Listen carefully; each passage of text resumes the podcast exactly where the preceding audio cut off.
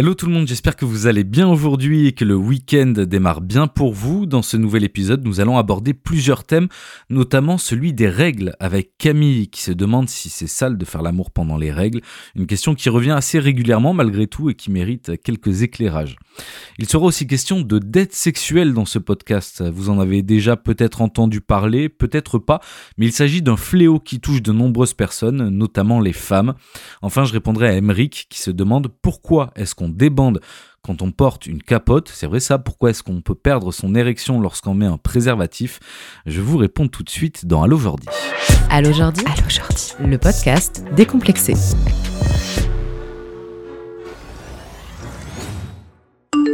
Hello Jordi, euh, moi c'est Camille, j'ai 23 ans et je me posais une petite question euh, à laquelle tu vas sans doute pouvoir me répondre.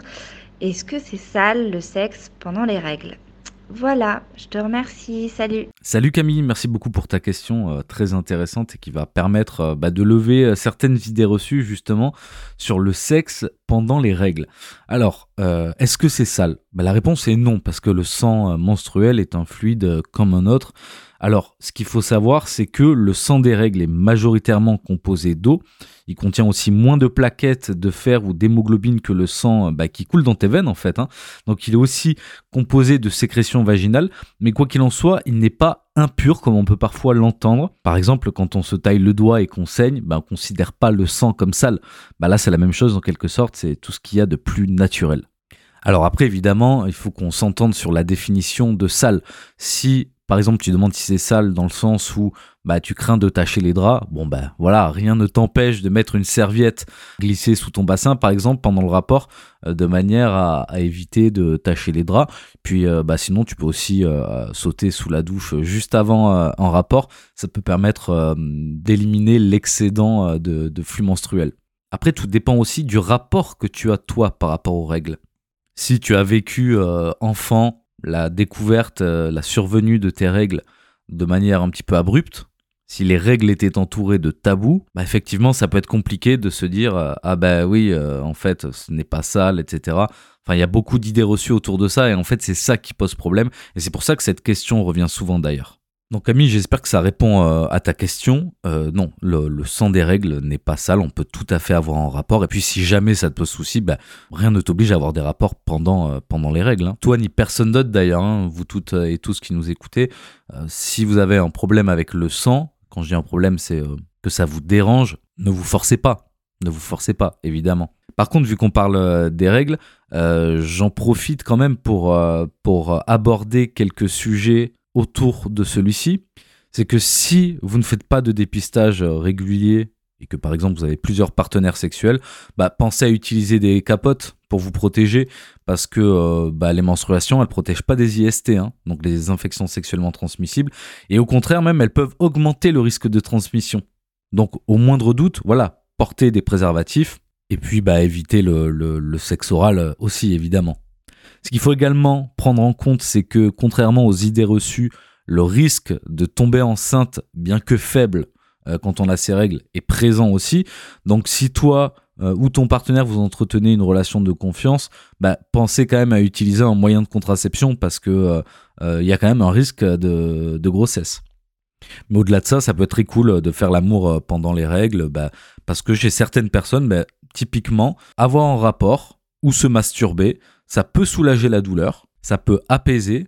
De nombreuses personnes ont de très fortes douleurs en période de règles. Elles ressentent aussi euh, un inconfort et euh, bah c'est pas cool quoi. C'est jamais agréable. Mais sachez que le plaisir sexuel peut venir vous soulager si jamais vous rencontrez euh, des douleurs. Après, encore faut-il en avoir envie, mais alors là, ça dépend de vous, ça dépend de votre libido. Quoi qu'il en soit, écoutez-vous, écoute-toi Camille, selon les périodes, et puis J'espère avoir euh, répondu correctement à ta question. Bonjour Jordi, je m'appelle Caroline, j'ai 35 ans et euh, j'ai entendu parler de la dette sexuelle. Est-ce que tu peux m'expliquer ce que c'est? Merci pour ta réponse. Salut Caroline, alors là on attaque un sujet euh, qui est moins léger. Hein.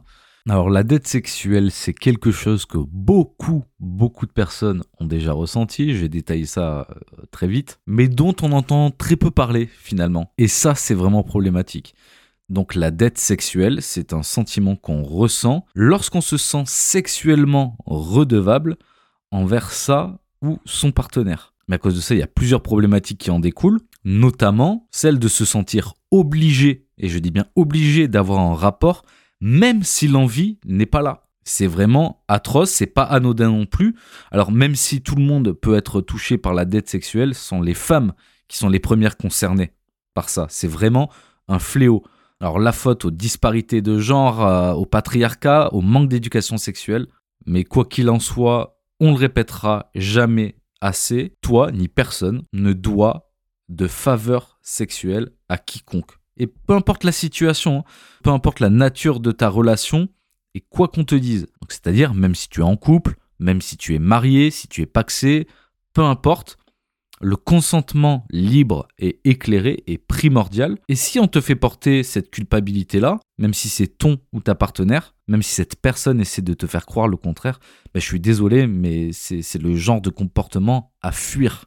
Parce que quand on parle de consentement, il n'y a pas de négociation possible. Parce qu'à partir du moment où on négocie, on manque de respect. Tu as parfaitement le droit de ne pas avoir envie d'avoir une relation sexuelle, et c'est ok. En fait, tes choix, tes envies doivent être respectés en tout temps, en toutes circonstances, et encore une fois, que tu sois marié, en couple ou même euh, en date avec quelqu'un. Alors ce qui est certain, c'est que c'est un phénomène qu'il faut combattre à tout prix, et que si toi ou d'autres personnes qui nous écoutez, vous vous sentez victime euh, de dettes sexuelles, sachez que ce n'est pas de votre faute. Ce qui vous fait croire ça, c'est les tentatives de négociation, de culpabilisation et de manipulation.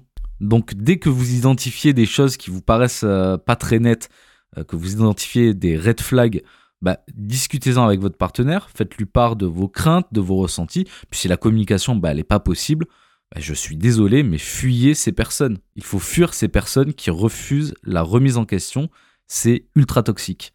Et si parmi vous, il y a des personnes qui nous écoutent et qui ont un comportement inapproprié, c'est-à-dire qui se trouvent de l'autre côté et qui font peser la culpabilité sur les épaules de leur partenaire, bah, il a encore temps de changer et de faire évoluer les choses. Commencez déjà par euh, faire une petite introspection, à vous remettre en question. C'est pas une mauvaise chose. Hein. D'ailleurs, moi, j'encourage tout le monde à faire de l'introspection et à se remettre en question sans cesse. Et puis aussi, éduquez-vous aux notions de consentement. Essayez de vous entourer de personnes qui sont euh, déconstruites. Éventuellement, acceptez vos erreurs, mais surtout, ne les reproduisez pas. Ne les reproduisez jamais. Donc, Caroline, pour répondre à ta question et synthétiser un petit peu euh, tout ce que je viens de dire, la dette sexuelle, vraiment, c'est. Euh, pour comparer ça à une espèce de chantage affectif. De chantage affectif et sexuel. Donc si toi ou d'autres personnes vous êtes déjà senti victime de dette sexuelle, bon courage. C'est vraiment insupportable, quoi. C'est vraiment un fléau, euh, vraiment à bannir et, et on doit complètement euh, casser tout ce qu'on doit savoir sur la vie de couple, sur la vie amoureuse et par pitié abandonner cette idée du devoir conjugal c'est juste n'importe quoi. On ne contraint pas une personne à avoir des rapports sexuels si elle n'en a pas envie. Point barre. Vous ne devez rien à personne, surtout pas du sexe. C'est très intime. Ça appartient à chacune, ça appartient à chacun. Et il faut que ce soit consensuel. Voilà. À présent, je vous propose de passer à la dernière question euh, de cet épisode. On parle euh, de capote, on parle de préservatif avec la question d'Emeric. Salut, euh, je m'appelle Emeric, j'ai 30 ans. Et je me demandais euh, pourquoi la capote elle faisait débander. Euh, j'ai toujours eu l'impression que c'était une excuse des mecs cis pour, euh, pour éviter d'en mettre. Mais ça m'est arrivé face à un, partenaire cis justement qui par deux fois a débandé après avoir mis le, le préservatif. Et j'ai toujours cru que c'était un mythe. Donc voilà, je me posais un peu des questions. Merci. Salut Emric, merci à toi pour cette question très intéressante très intéressante parce qu'il y a beaucoup de choses à dire et je vais commencer par euh, une, euh, une première réponse. C'est à la fois un mythe et une réalité. C'est les deux. Alors on va commencer par le mythe. Ça peut être un mythe pour la simple et bonne raison bah que oui, certains mecs utilisent cette excuse pour pouvoir se passer de capote. Alors non seulement c'est du mytho, mais en plus de ça c'est irresponsable aussi bien pour eux que pour leur partenaire. Parce que si l'un des deux ou l'une des deux est porteur ou porteuse d'une IST, bah on la refile à l'autre et franchement, euh, juste pour une histoire de préservatif, c'est complètement con quoi. Excusez-moi le terme, hein, mais euh, est-ce que ça vaut vraiment le coup de se mettre en danger pour une histoire de préservatif? Moi, titre perso, je suis pas certain. Et parallèlement, il y a un truc qui se fait qui est totalement horrible qui s'appelle le stealthing et qui désigne le retrait du préservatif lors du rapport sans consentement et à l'insu de sa ou son partenaire. Donc en fait, c'est une agression sexuelle. Et pourquoi je, me permets de faire un petit crochet sur euh, cette définition-là, c'est parce que d'après une étude australienne qui avait été menée par la Monash University en 2019, 32% des femmes et 19% des hommes ont déclaré avoir été victimes de stealthing. Et la moitié des personnes interrogées a déclaré avoir éprouvé une détresse émotionnelle après cette agression. Donc c'est très très loin d'être anodin. Alors il y a certains pays et États dans le monde qui condamnent cette pratique et qui la qualifient de véritable agression sexuelle. C'est notamment le cas du Canada, du Royaume-Uni, euh, de la Suisse ou alors euh, de la Californie. Mais en France, Malheureusement, le stealthing n'est toujours pas qualifié de délit parce qu'il y a un flou juridique qui persiste et qui dissuade bah, les victimes de porter plainte. C'est ignoble, ça s'apparente à un viol. Donc ça, c'est niette. Ceci étant dit, revenons à nos moutons. Emric, est-ce que le préservatif fait débander? Bah, C'est aussi une question qui soulève un autre point, un point réel. Donc là, on fait référence à une réalité. A effectivement certaines personnes, certains mecs qui débandent lors de l'utilisation du préservatif. Et alors là, ça peut s'expliquer de plein de façons différentes. Première explication, elle est mécanique. C'est-à-dire que dans toute érection, il y a des phases où on débande. C'est un mécanisme naturel, c'est tout ce qu'il y a de plus normal. C'est une espèce de sécurité qui nous permet de pas subir un effet garrot, entre guillemets, de pas avoir le pénis qui devient bleu et qui tombe, pour dire les choses euh, de manière imagée. Donc déjà, il faut arrêter de se mettre la pression par rapport à ça. Euh, ça arrive à tout le monde d'avoir des phases d'excitation où le pénis est très dur et des phases où justement il dégonfle un petit peu avant de regonfler. Mais il faut pas se mettre la pression aussi si on n'arrive pas à bander ou si on débande. Ça arrive. Et tout le monde peut être concerné par ce phénomène-là, les jeunes, les moins jeunes. Mais ce qu'il faut bien comprendre, c'est qu'au-delà de la mécanique, il peut y avoir aussi une cause psychologique. Par exemple, notamment les plus jeunes, lorsqu'ils mettent une capote, quand l'utilisation n'est pas si régulière que ça, on peut se sentir euh, envahi par une espèce de forme de charge mentale où on se dit, attends, est-ce que j'ai bien mis mon préservatif? Est-ce que j'ai bien pincé le bout pour évacuer l'air? Est-ce que si, est-ce que ça? Ça nous fait sortir du moment présent. Alors là, je parle des plus jeunes, hein, mais ça peut arriver à tout le monde, encore une fois. Ça nous fait sortir euh, du moment présent. On se concentre sur le fait de mettre son préservatif. Et du coup, bah, ça, ça, ça, nous fait sortir un petit peu euh, de l'acte sexuel. Et ça peut être euh, responsable d'une perte d'érection. Et puis, il y a aussi une autre possibilité. C'est le fait d'avoir des préservatifs non adaptés à la taille ou à la forme de son pénis. Et oui, parce que peut-être que vous ne le savez pas, mais il est possible de commander des préservatifs faits sur mesure, entre guillemets. Enfin, je dis entre guillemets, mais c'est pas entre guillemets, c'est véritablement le cas. On peut avoir des préservatifs faits sur mesure adaptés à la taille de son pénis. Et pourquoi c'est important de faire attention à ça? Bah, Parce que si le préservatif est trop petit, bah, il va serrer le pénis et du coup, euh, bah, ça peut être responsable de panne d'érection, en plus d'être vraiment inconfortable. Hein. S'il est trop grand, bah niveau sécurité, c'est pas top parce que bah si euh, on le perd pendant l'acte, comment vous dire, euh, c'est pas euh, génial génial. Alors comment on fait pour choisir? Bah, L'idéal c'est de mesurer la taille de son pénis. Donc pour mesurer la taille de son pénis, on prend bah, un ruban idéalement. On part de la base du pénis jusqu'au bout et là on obtient la longueur. Mais ce qui est important aussi de mesurer, c'est la circonférence du pénis. Donc ça se mesure au centre euh, de la verge. Et dès qu'on a la circonférence et la longueur, on peut choisir des préservatifs adaptés. Par exemple, si la circonférence est de 10 cm et la longueur de 15, bah typiquement, euh, la taille de préservatif idéale, ce sera la taille S. Si on a une circonférence plus petite, disons 7 cm et une longueur euh, de 17 cm, bah là, ça sera une capote en XS. Par contre, si on tape sur 15 euh, cm de circonférence et euh, je sais pas 20 cm de longueur, bah là on aura besoin de préservatifs XXL. Donc maintenant il y a plein de sites qui sont euh, hyper bien faits. vous en trouvez facilement sur internet qui vous permettent de calculer automatiquement une fois que vous avez ces mesures là la, la, taille de préservatif qu'il vous faut, d'être 100% sécure et en plus de ça de vous sentir hyper confortable dans le port du préservatif. Sachant que de manière générale, un préservatif standard, alors comme ceux qu'on trouve dans le commerce, mesure au niveau de la largeur entre 52 et 54 mm. Et à partir de 56 mm, donc 2 mm de plus, qui fait pas non plus une énorme différence euh, en tout cas visuel, bah là on commence à floquer euh, les paquets de capotes euh, comme étant XL, king size, etc. Donc c'est plus un argument marketing que qu'autre chose, d'où l'intérêt vraiment d'aller sur des sites spécialisés pour entrer les mesures de votre pénis et pour trouver vraiment la taille de préservatif adapté.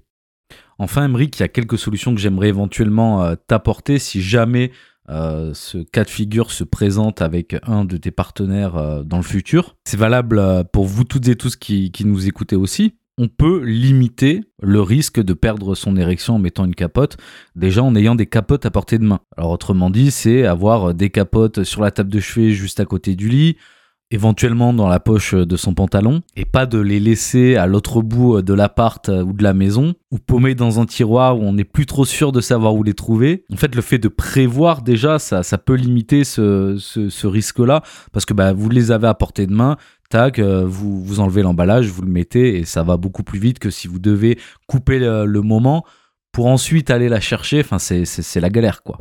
La deuxième solution que je peux te proposer, Emric, c'est euh, bah, éventuellement de proposer à ton partenaire de l'aider à enfiler son préservatif.